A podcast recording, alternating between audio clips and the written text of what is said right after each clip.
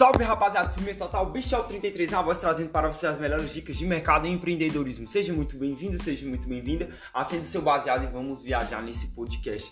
Aí rapaziada, que saudade eu tava de gravar um episódio para vocês. Quando eu fiz essa abertura que chega, eu me arrepiei, mano. Nossa, que emoção, que felicidade estar aqui com vocês.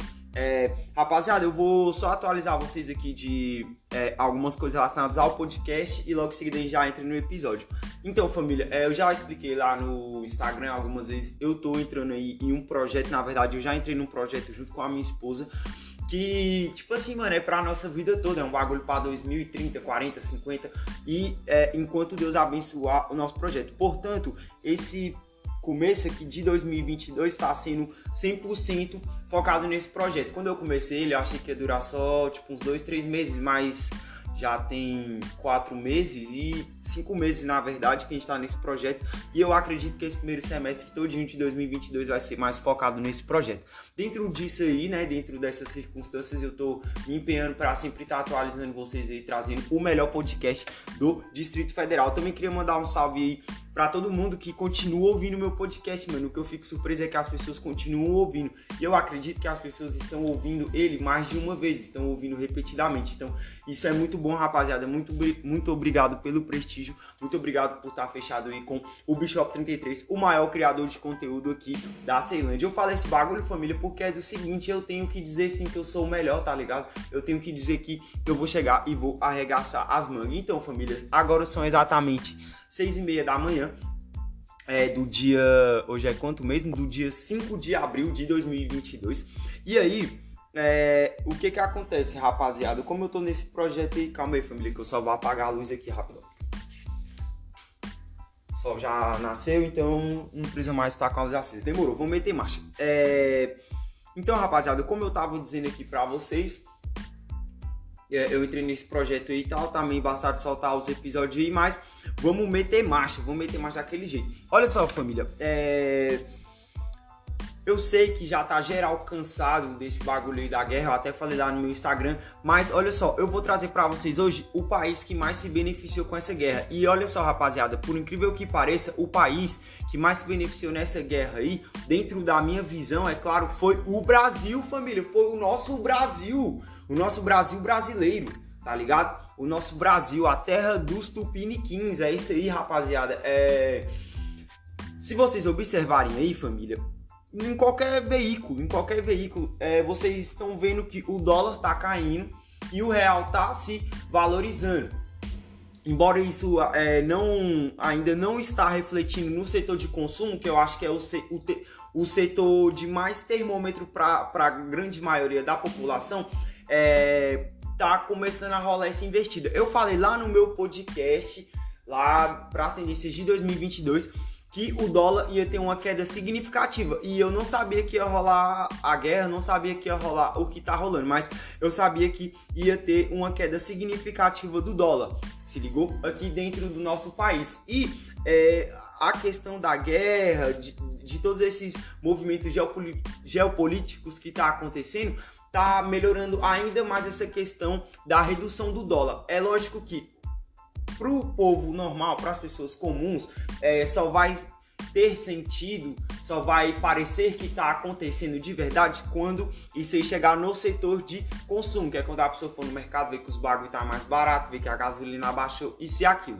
É, dentro disso aí, rapaziada, eu quero abrir só um parênteses. Vou falar aqui sobre a precificação do petróleo. Olha só, família, é, com essa questão aí, deu para entender que a precificação do petróleo ela não é baseada no dólar, ela é baseada na vontade, no achismo lá de quem gerenciar a Petrobras. Portanto, rapaziada, é, o bagulho é do seguinte: é, não fiquem com ansiedade de redução porque vocês viram que o dólar baixou e aí a justificativa deles é se o dólar aumenta, a gente aumenta o preço. Se o dólar é, cai, a gente diminui o preço. Isso aí é na teoria, mas na prática tá dando para ver que não vai rolar desse jeito. Isso aí, família, não é culpa do governo. Podia ser o Bolsonaro, podia ser o Lula. Se o Lula voltar agora em 2022, família, ele não vai conseguir tirar esse estamento aí de precificar o barril do petróleo em relação ao dólar. E eu acredito, rapaziada, que as coisas podem é mudar, entendeu? E o próximo termômetro econômico não vai ser mais o dólar, se ligou? Pode ser que o próximo termômetro econômico volte a ser o ouro, por causa de algumas movimentações aí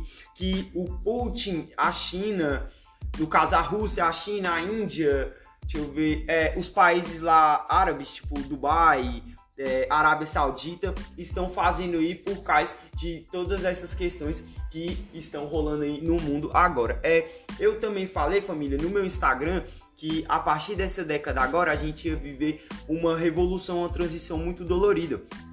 Se ligou? E essa transição, ela tá começando a acontecer e ela vai ter impactos em todos os cantos do planeta. É qualquer crise, família, ou qualquer ascensão que aconteça, agora ela vai impactar diretamente todos os países. Demorou? É, vou trazer aqui para vocês só, só outro parênteses, presta atenção. Olha só, é, na, é, no século passado, é, da, é, tipo assim, da metade do século passado pro final ali do século passado, eu vou colocar entre os anos 50 e a metade dos anos 70. Houve, família, um, um exponencial muito grande, tá ligado? Na verdade, da década. É isso, é, da década de 50 até mais ou menos ali 70, a década de 70, 1975.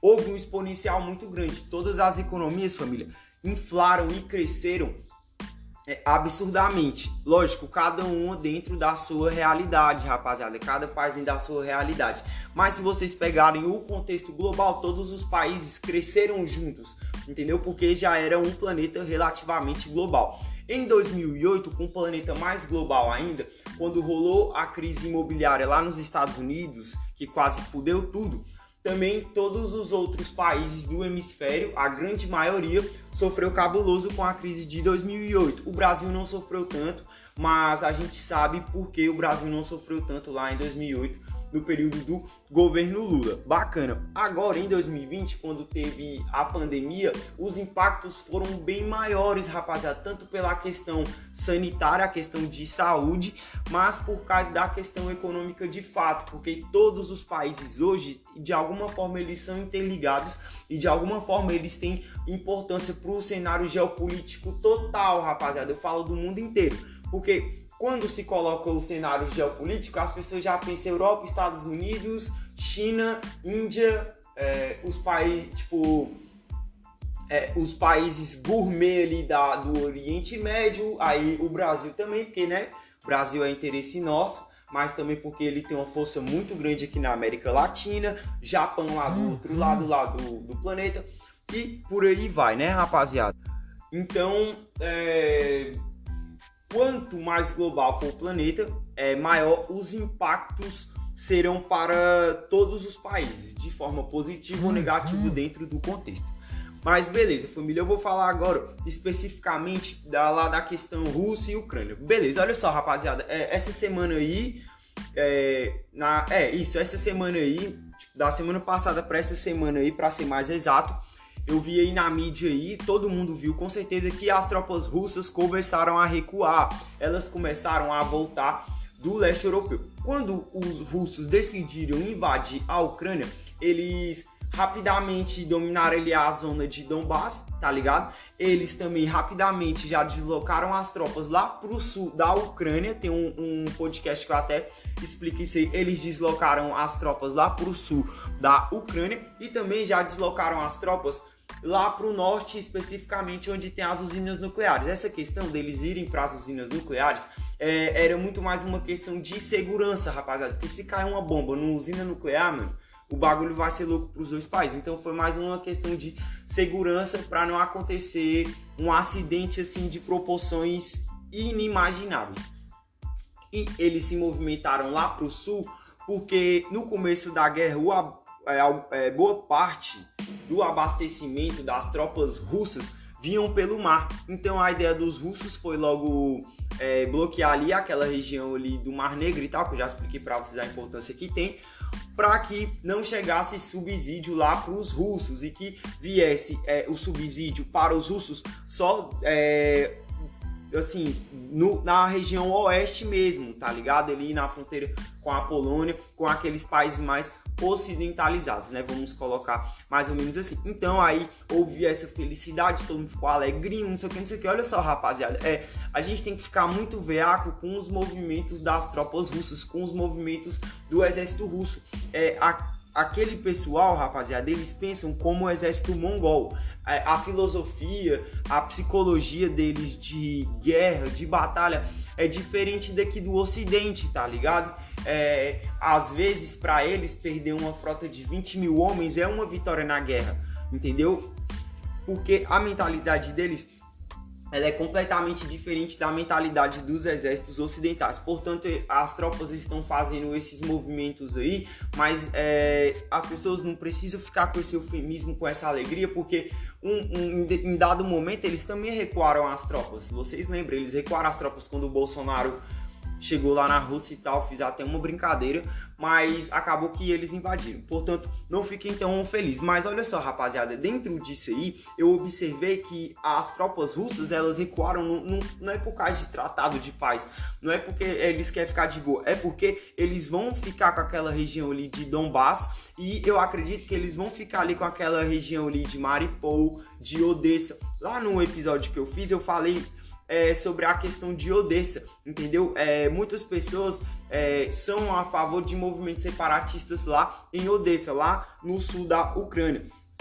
Portanto, família, é, a Rússia está recuando as tropas para deixar mais forte o efetivo deles ali naquela região ali do leste mesmo, da fronteira entre a Rússia e a Ucrânia. Eu acredito que aquela região de Donbass vai ficar para a Rússia eu não sei mais se a Rússia quer Mariupol, porque ficou muito destruída, rapaziada. Mas eu acredito que vão ficar. E eu acredito também que vão ficar com Odessa por causa da parte estratégica ali de Odessa ser banhado pelo Mar Negro. Portanto, a Rússia está recuando as tropas. Eu acredito que é muito mais para reforçar os, o, é, os estados ali que ela já dominou dentro da Ucrânia. Beleza, também essa semana, família, esparrou aí que é ali perto ali mais da região leste ali, perto ali da fronteira entre a Rússia e a Ucrânia, tinha um monte de vala, se ligou com um monte de corpo é, lá dentro. E aí foi denunciado, é, acusaram a Rússia, mas a Rússia entrou com um pedido oficial lá na, na Assembleia lá dos Cabulosos, se ligou? É, e eles estão acusando a Ucrânia de matarem os próprios cidadãos ucranianos e fazer uma propaganda anti-Rússia, tá ligado? Demonizar muito mais a Rússia. E a Rússia também está acusando a Ucrânia de é, usar a estratégia do escudo humano. Olha só, família, na guerra é, tem a estratégia do escudo humano. É, nos anos 2000, na guerra entre o Iraque e Israel, é, eu acho que é essa, isso, entre o Iraque e Israel, é, o que que aconteceu? É, os iraquianos, eles usaram vilarejos lá como escudo humano. E acabou que Israel jogou uns mísseis lá, matou umas pessoas. E a comunidade árabe, a comunidade muçulmana caiu matando em cima ali do, do, dos israelenses, tá ligado? E tá acontecendo a mesma coisa agora, rapaziada. Ó, oh, não tô nem dizendo que a Ucrânia tá fazendo e nem dizendo que a Rússia não tá fazendo, se ligou? Mas, é, segundo a, as notícias aqui que eu peguei, tem até na BBC, pra não ter caos, vocês podem ir lá pesquisar. É, a, a Rússia diz que não tem nada a ver com isso e eles estão acusando a Ucrânia de não fazer uma guerra limpa, porque é, eles estão vindo com essa desinformação aí, né? Falando que os russos estão tá matando, jogando as pessoas na bala e estão usando é, vilarejos, estão usando cidades lá de menores proporções, do qual as pessoas ficaram para obtenção de escudo humano. Então, família, vamos ficar atento né, nisso aí, porque isso implica em que é, alguns países estão pressionando, principalmente os Estados Unidos e a França. Eu vou até falar aqui depois sobre a, as eleições na França. É, alguns países aí estão pressionando mesmo para que coloquem o Vladimir Putin como um criminoso de guerra. Tipo assim, rapaziada, para esse bagulho ter efeito, você tem que ir lá e resgatar a pessoa. Então, no caso, eles tinham que invadir o território russo e pegar o Putin e levar lá pra Holanda e julgar lá no tribunal lá dos cabulosos. Mas aí, rapaziada, o bagulho é o seguinte, eu boto fé que isso aí não vai rolar, mano, porque os caras não não vai ter peito mesmo pra chegar e falar, aí, mano, bora degladiar aqui no bagulho, não vai levar o Putin lá tá ligado? E vamos julgar ele. E eu duvido que o Putin vai pisar no Ocidente tão cedo. Se ligou? Ele quer que os caras vá pra casa do. Pois é. É desse jeito mesmo. E aí eles estão querendo julgar o Putin por causa dessa guerra entre a Rússia e a Ucrânia. Demorou? Mas eu acredito que se é, julgar ele tal, não, vai ser simbólico, não vai ser um bagulho de verdade. Ninguém vai invadir a Rússia para buscar o Putin, não, tá ligado? Ninguém vai fazer uma besteira dessa, mano, porque aí sim a gente vai entrar de fato em uma guerra nuclear. Então, rapaziada, sobre essa questão aí da Rússia e da Ucrânia, tá mais ou menos nesse pé. É, sobre as negociações de paz, rapaziada, é calma, entendeu? Essa guerra ainda vai durar um tempo, é com calma, entendeu? É, é guerra, rapaziada. Não, não é, não, não é do dia pra noite. Não, não fica acreditando nesses entusiastas aí, nesses. Se ligou? É, nessa galera que, que não, não tá vendo direito a, a situação, entendeu? E vai muito mais pe, pela emoção remota do que tá acontecendo do que pela lógica, do que pela análise. Mas demorou, rapaziada. É, agora vamos falar um pouquinho ali da Europa. Presta atenção, família. Vamos falar especificamente da França. A França é um dos países mais importantes da Europa. Ele tá ali no top 3 de países mais importantes da Europa. E agora, no mês de abril, rapaziada, acho que daqui uma semana, se eu não me engano, vai rolar as eleições lá na França para presidente. E aí, lá tem dois candidatos que são os candidatos que já estão apontados para ir para o segundo turno. O primeiro candidato é o Emmanuel Macron, que não é uma novidade, ele é presidente lá, lá o período presidencialista é de 5 em 5 anos. Então, as eleições vão rolar agora em 2022. Então, de um lado tem o Emmanuel Macron e do outro tem uma mulher que é a Marine Le Pen. Beleza, vou falar um pouquinho aqui desses dois candidatos. Eu não sei muita coisa, família, tá ligado? Mas eu vou falar aqui o que eu estudei para trazer para vocês aqui.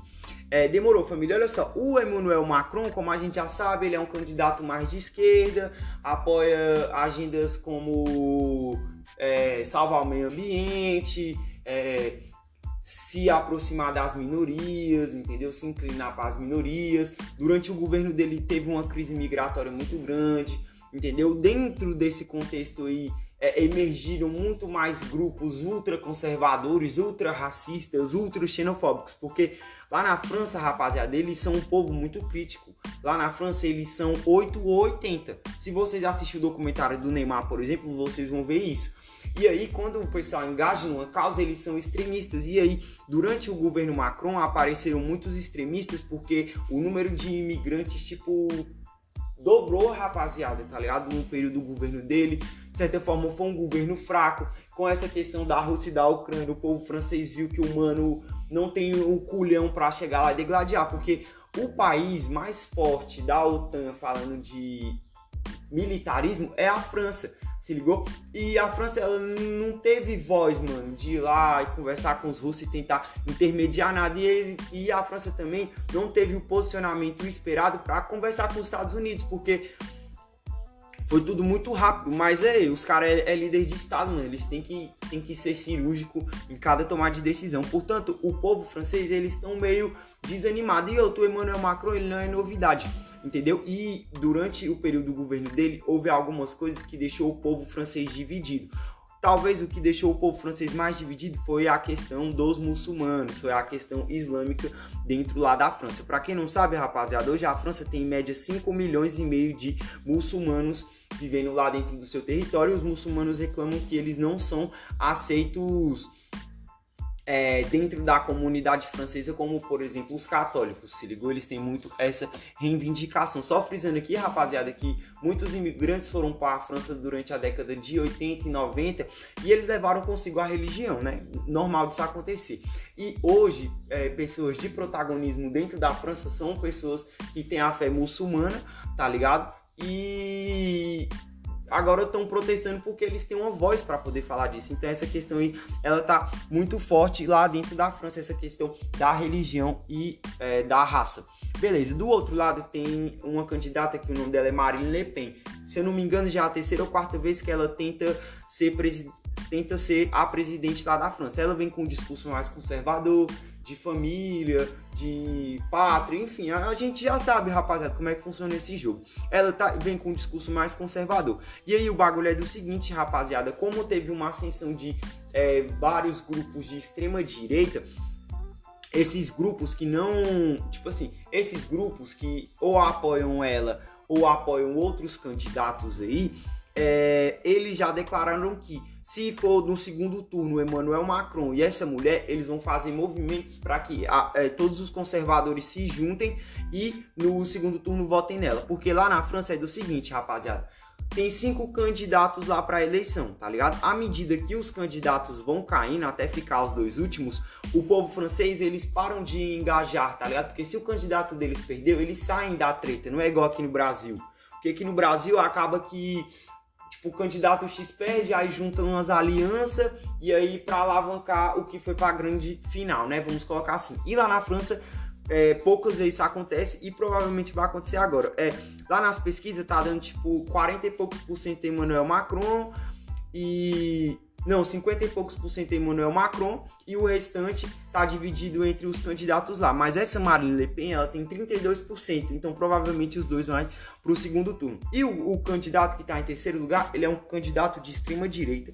Tanto é que lá nos debates o mano falou que se ele ganhar, ele vai criar o, o, o Ministério da Remigração, que é para expulsar aí em torno aí de 3 milhões de imigrantes que estão lá, lá na França. E aí a galera ficou, meu Deus, esse cara é, é do mal, não sei o que, mas é, é, foi um marketing, rapaziada. Foi um marketing do humano para conseguir chamar a atenção do, do eleitorado francês, tá ligado? E aí ele falou numa nota lá no Twitter, eu acho que. Não, não sei, rapaziada. Na verdade, eu não vou afirmar que foi no Twitter, mas ele falou em uma nota que se ele não for para o segundo turno, ele vai dar apoio para essa Marine Le Pen. Portanto, rapaziada, é, somando aqui, não, na verdade eu vi a soma na matéria. É, somando tudo, é, a Marine Le Pen ia ficar tipo, com 51% dos votos e o Emmanuel Macron com 49% dos votos. Mas vamos esperar para ver o que pode se desembolar aí na França. Se o Emmanuel Macron ganhar, provavelmente ele vai continuar na pegada que ele tá. Se ligou e muitos franceses estão com medo que ele perca e é, vamos dizer assim, embarque em uma aventura com essa mulher e ela não consiga lidar com o, a pressão de ser presidente da França logo nesse momento em que a gente está vendo que o bloco ocidental está rachando cabuloso. Em contrapartida, muitas pessoas culpam o Emmanuel Macron por, pelo fato, é, vamos dizer assim, da França e até ali dos países da Europa tá perdendo a potência que eles tinham, a força que eles tinham até mais ou menos ali os anos 2000, que foi mesmo, acho que até ali mais ou menos o auge da supremacia europeia e norte-americana aí no planeta, demorou? Então, rapaziada, essa é a notícia mais importante. Fora isso, rapaziada, os países ali mais oeste mesmo da Europa, eles vão sofrer muito com a alta do gás. É, vocês estão acompanhando aí, né? Com certeza estão acompanhando. O gás ele tá subindo exponencialmente falando lá na Europa. Eu tenho um mano que mora em Portugal, o mano sempre escuta o meu podcast. É nós, Daniel, tamo junto, mano. Sempre prestigiando o bagulho aí. E o Daniel Gordão, mano, daí com o mano ensino médio, máximo respeito. Enfim, e o mano tá em Portugal, tava trocando ideia com ele o dia. Ele falou, mano, o gás aqui tá subindo cabuloso. E rapaziada, eu queria deixar frisado que os países mais pobres da Europa, eles vão ser o que mais vão sofrer. Ali, no caso, Espanha, Portugal, Países Baixos, é, a Holanda, de certa forma, é, Grécia. Esses países eles vão sofrer mais com essa alta do gás. E outra, rapaziada, quanto Quanto mais longe for, mais caro fica a questão da distribuição do gás. Então, por esses países serem os mais distantes lá da Rússia, eles vão sofrer mais, vão pagar muito mais caro. Então, dentro da Europa é mais ou menos esse o contexto. Eu acredito, rapaziada, que apoiar as sanções contra a Rússia, dependendo dela, para poder, vamos dizer assim, subsistir, né? Porque eles precisam do gás para subsistir, eles precisam das casas aquecidas para eles poderem subsistir. É, com essa dependência e apoiando todas as sanções que foram impostas à Rússia, eu acredito que a Europa deu um tiro no pé muito grande, porque para você repor, rapaziada, é esse abastecimento rápido, barato e eficiente que a Rússia oferecia demora e eles não vão encontrar no, no, no precinho, tá ligado? Eles não vão encontrar na promo. Se ligou? Eles vão pegar agora o bagulho mais caro porque vai demorar mais para chegar, vai vir outro transporte e tal. E dentro de, de, dessa movimentação, hein, rapaziada, eu acredito que é, essa fomentação da guerra por parte dos Estados Unidos foi uma estratégia que eles tiveram para também conseguir entrar no mercado de gás europeu. O mercado de gás europeu, rapaziada, ele é o mais valioso do mundo. E é, assim que os Estados Unidos pro, é, promoveu as sanções contra a Rússia, eu nem sei se eu anotei aqui. Se eu tiver anotado, eu falo aqui para vocês. Eles já entraram na jogada para vender o gás para a Europa e ao mesmo tempo já foram negociar lá com o Irã e vieram negociar aqui com a Venezuela. Se ligou? Portanto, a Europa vai sofrer muito com essa questão do gás e outra rapaziada, a Europa ela vai sofrer muito com a questão do seguinte, essa agenda verde, esse negócio sabe o planeta vai prejudicar muito a Europa, porque agora a galera mais ocidental ali da Europa, eles estão na vibe de carro elétrico, salvar a natureza, fazer isso e aquilo, família. Mas é, agora que a teia tá se desembolando, dá para ver que isso é uma estratégia do inimigo para atrasar.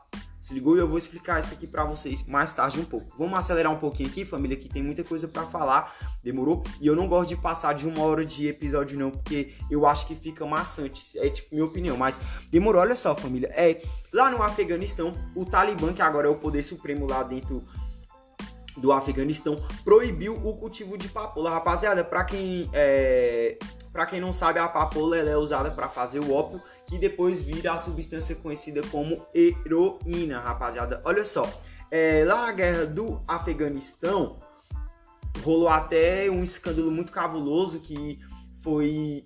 Tinha um traficante, mano, a história dele é top, Frank Lucas. Olha só a história do mano, ele é brita.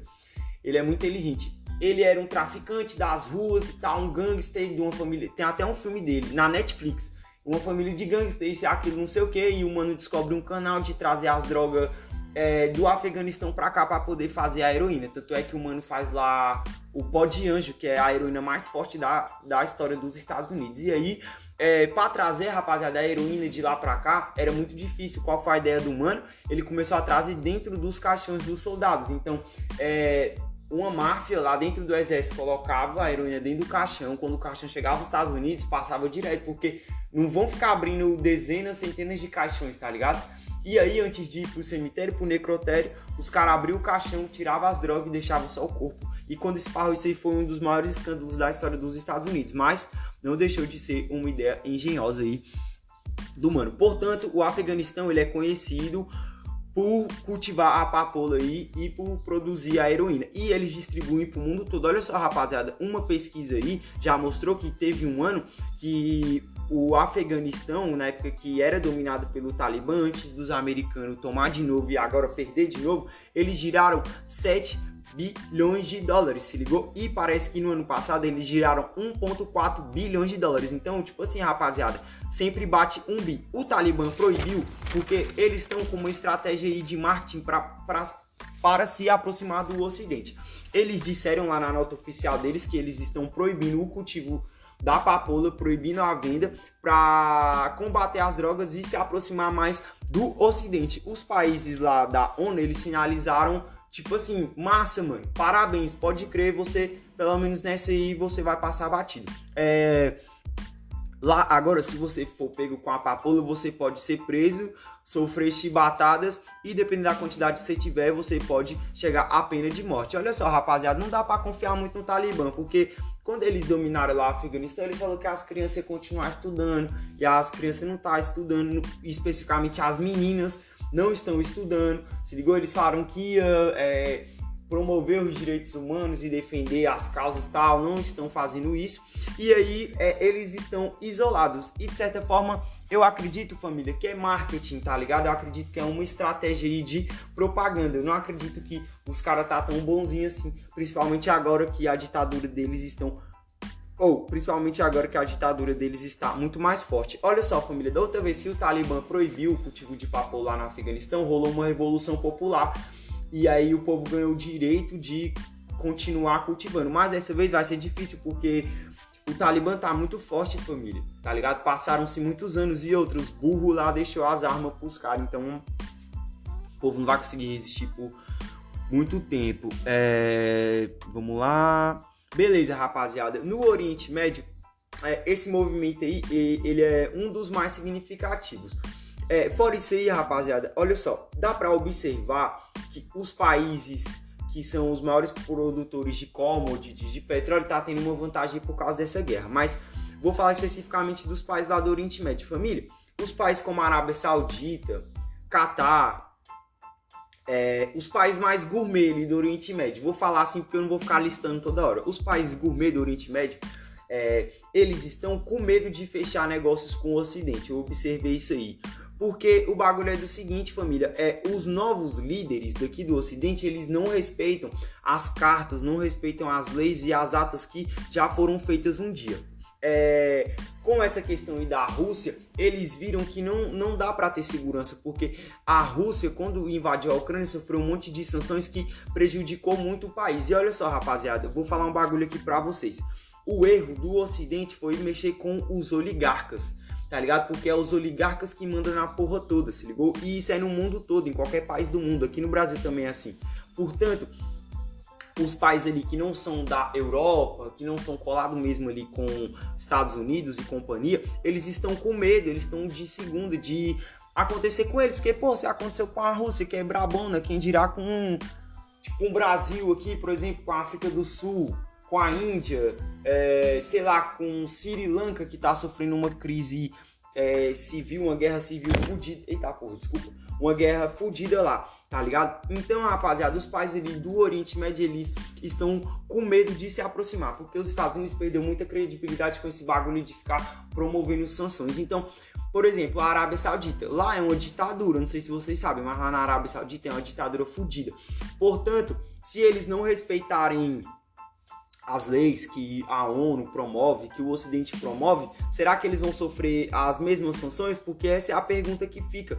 Dá para ver que não tem garantias mais o que o que estava lá no papel lá e que dava certa proteção para os países, porque assim que deu ruim, os Estados Unidos foi lá e mexeu com os caras, tirou IA, tirou apartamento e se aquilo. Então, isso traz uma insegurança muito grande não só dos oligarcas russos ou dos oligarcas árabes, mas do, do mundo todo, rapaziada, de todos os países que não estão naquela panelinha, eles ficam com medo, porque, porra, eu posso ser o próximo. Então, dá pra ver que os países ali do Oriente Médio, é, ao invés deles se aproximarem e aproveitar que a Rússia não é mais o maior distribuidor de gás pro Ocidente, eles estão é meio de segunda de fechar negócio e ser o próximo país a perder vamos dizer assim, na questão de de estar tá lá de bom estável e começar a sofrer um monte de sanção, sanções e se fuder. É, dentro disso aí, rapaziada, dá pra ver que os países mais pobres estão se afastando, não tá mais com aquela ambição de chegar perto dos países do ocidente.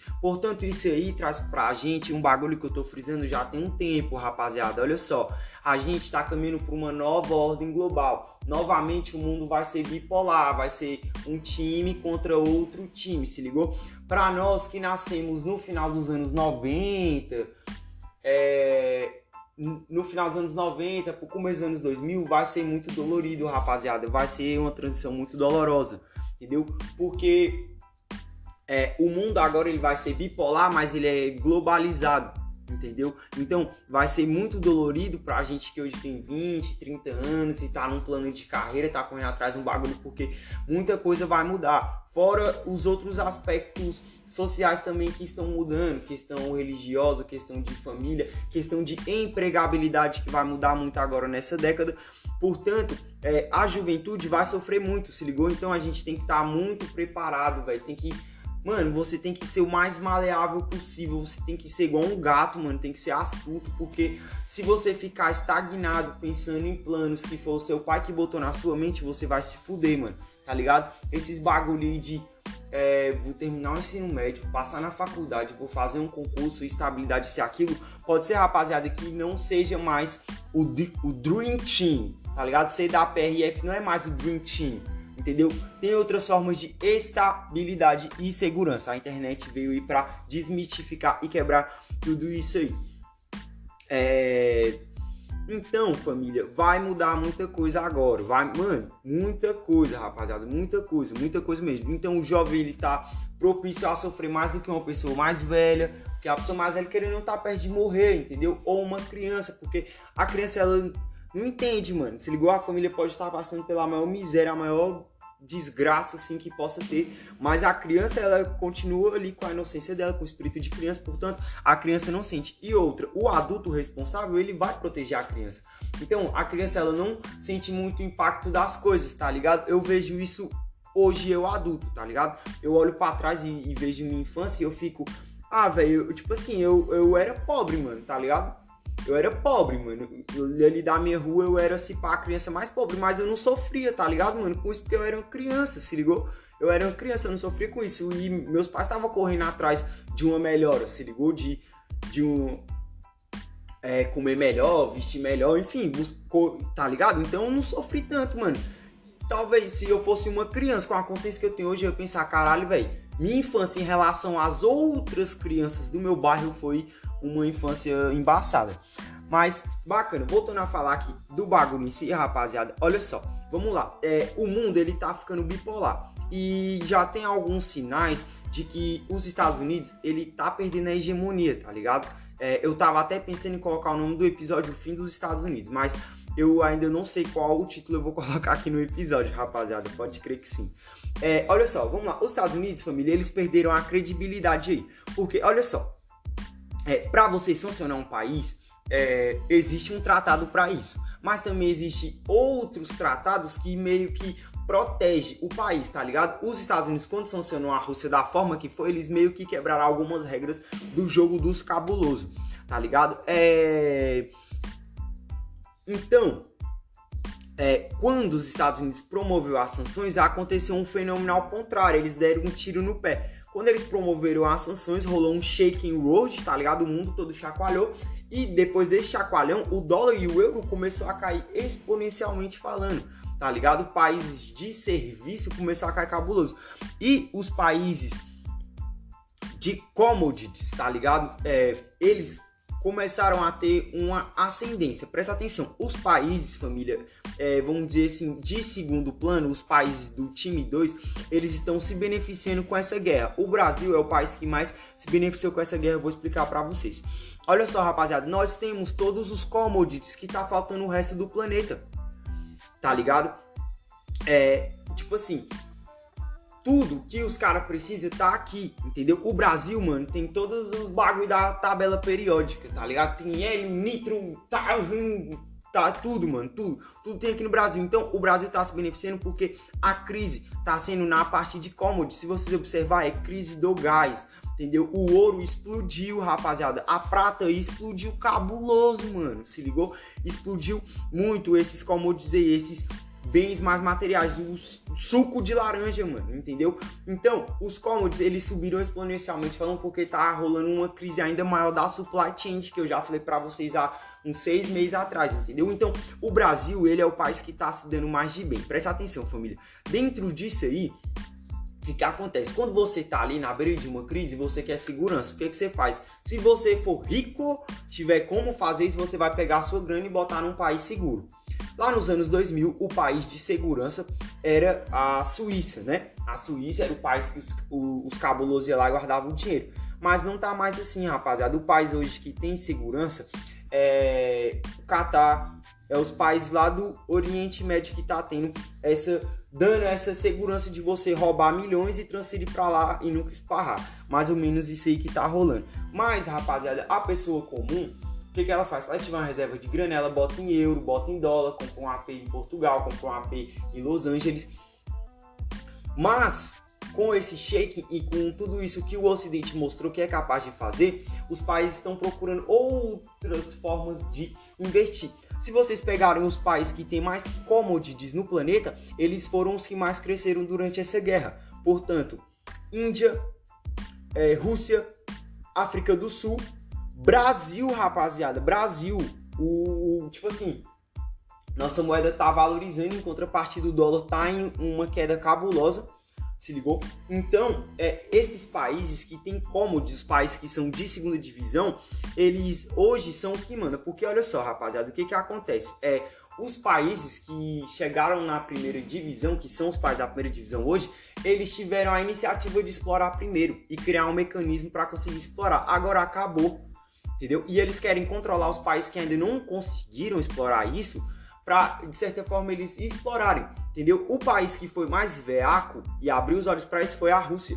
A Rússia, rapaziada, eles têm muito gás, mano, eles têm muito muito tudo. Eles são mais ou menos igual ao Brasil. E a vantagem deles é que tá congelado lá.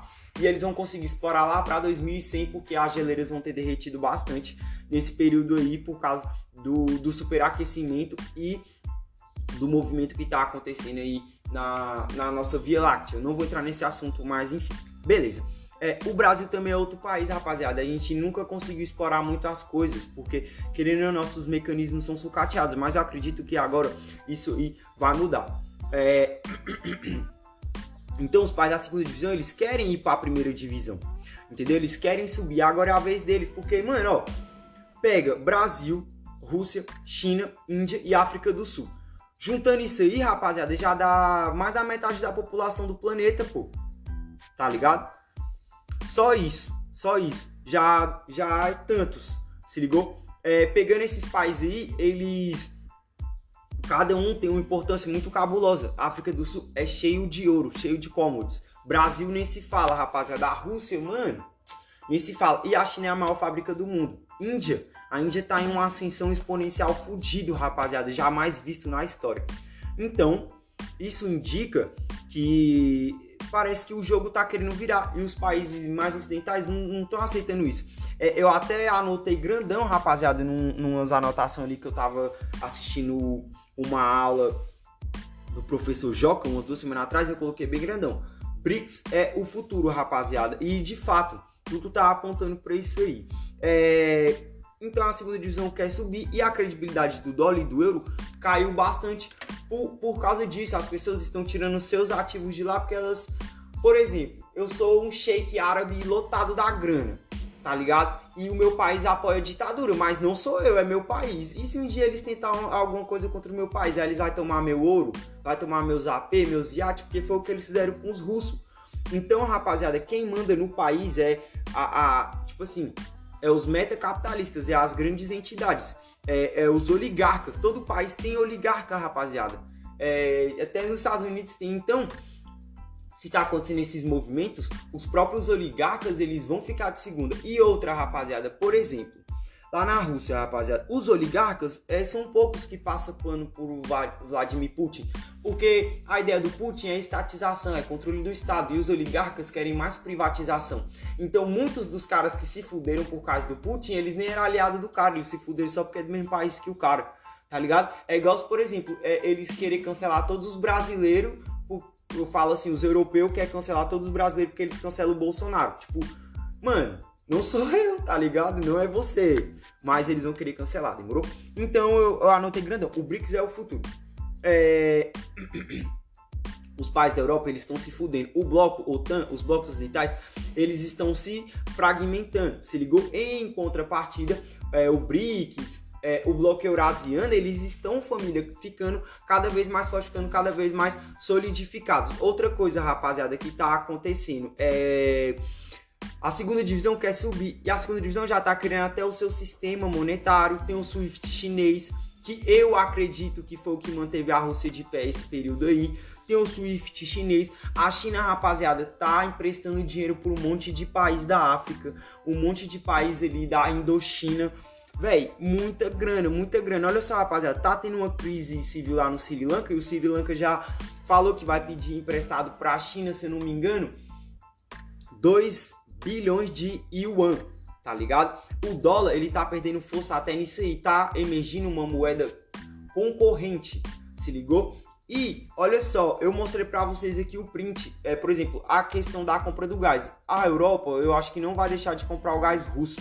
E aí o, o Vladimir Putin, ele matou dois coelhos com uma cajadada, porque ele é, Tipo assim, ele não parou de vender para os europeus, os europeus não parou de comprar dele e agora o preço tá mais alto. E agora tem que comprar em rublo. E alguns países eles vão se adaptar sim e comprar em rublo. E outra, rapaziada, nos últimos 20 anos a Rússia estocou muito ouro. Eu mostrei para vocês no Instagram, rapaziada. Eu vou até ir atrás desse bagulho para publicar de novo para vocês verem. Eles estocou muito ouro, muito ouro. Então, é, tudo isso está colaborando e apontando para as pessoas que o Ocidente ele tá caindo, rapaziada. Eu tô falando já tem muito tempo. E eu estudo esse bagulho, família, desde 2019. Então, desde 2019 eu já tô vendo as merda que tá acontecendo aqui no Ocidente. Portanto, vai sim vir uma bipolaridade global. Eu não acredito em uma terceira guerra mundial agora. Não sei, família, para ser sincero, mas a bipolaridade ela tá começando a acontecer.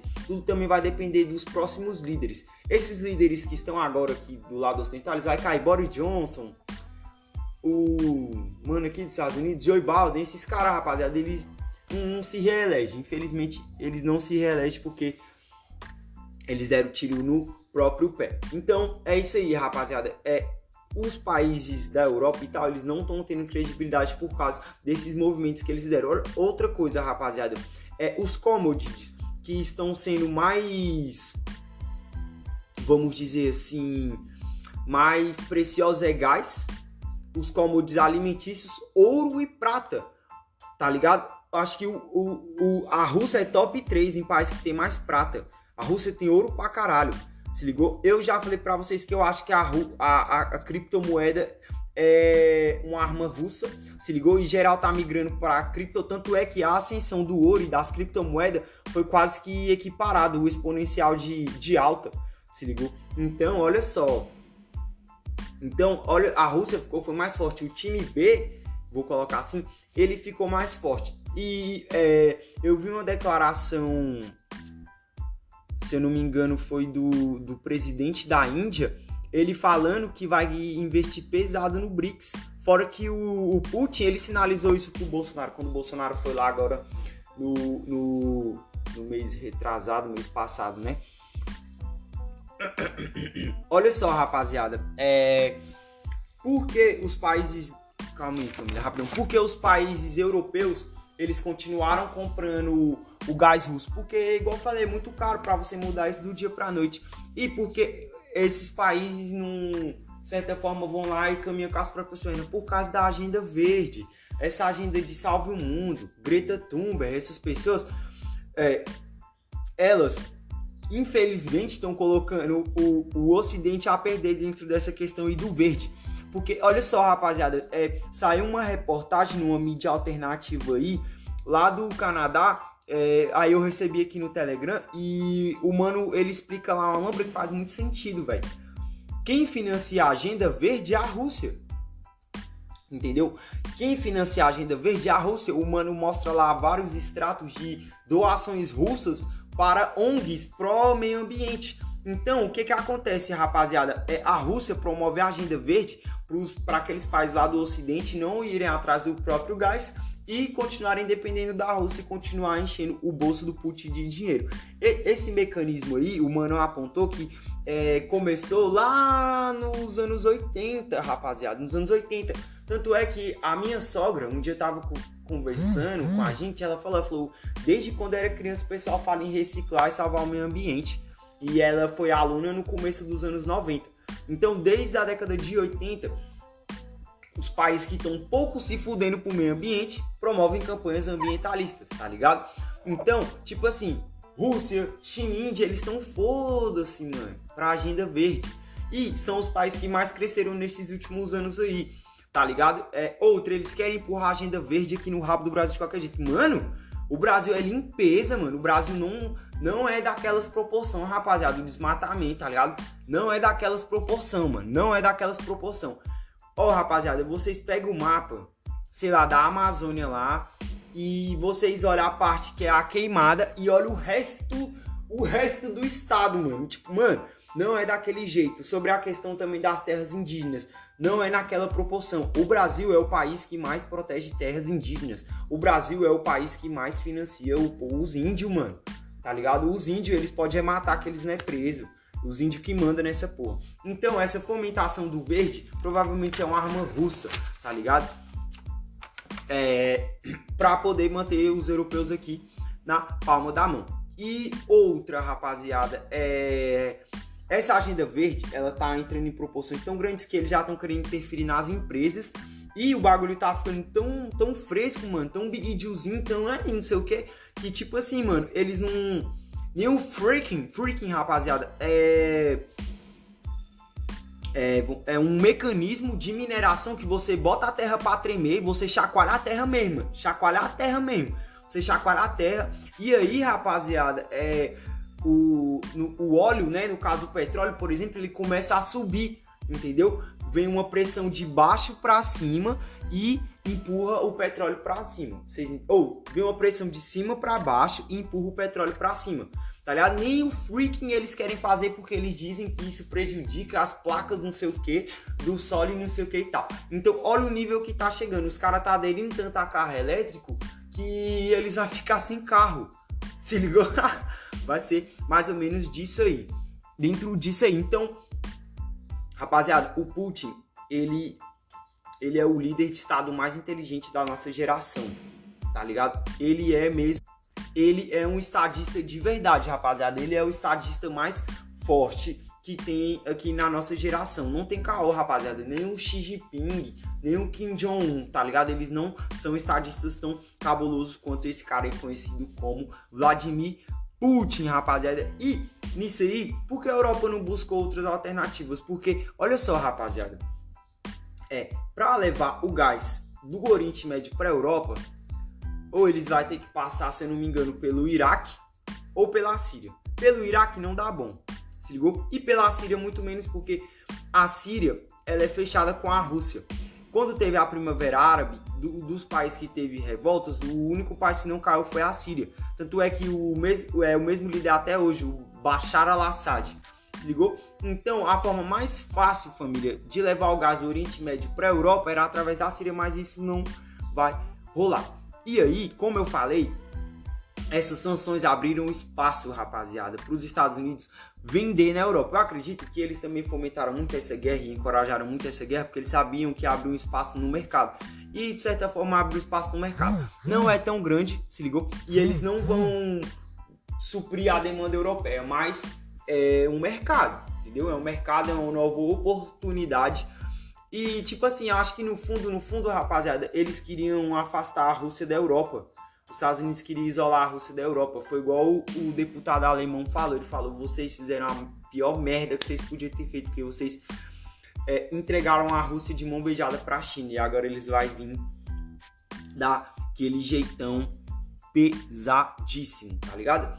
Então, rapaziada, é mais ou menos esse o contexto e esse é o aspecto global que tá rolando agora, se ligou? Agora, entendeu? É, vamos ficar atentos, família, com os próximos movimentos econômicos, porque no final dessa guerra é um soft war, uma guerra moderna, então é uma guerra mais de propaganda. Na, na parte de propaganda, a Rússia perdeu muito, mas na parte militar e econômica, a Rússia saiu ganhando cabuloso dos países aqui do Ocidente. Como família tá vindo sim, tá se desenhando essa bipolaridade, é, nós, no nosso cotidiano, a gente tem que ficar atento ao contexto global, porque família, a gente vive agora num, num planeta 100% global, então as coisas lá de fora elas influenciam diretamente na sua vida. Geopolítica, história, economia são muito importantes para a sua tomada de decisão mais singular, mano.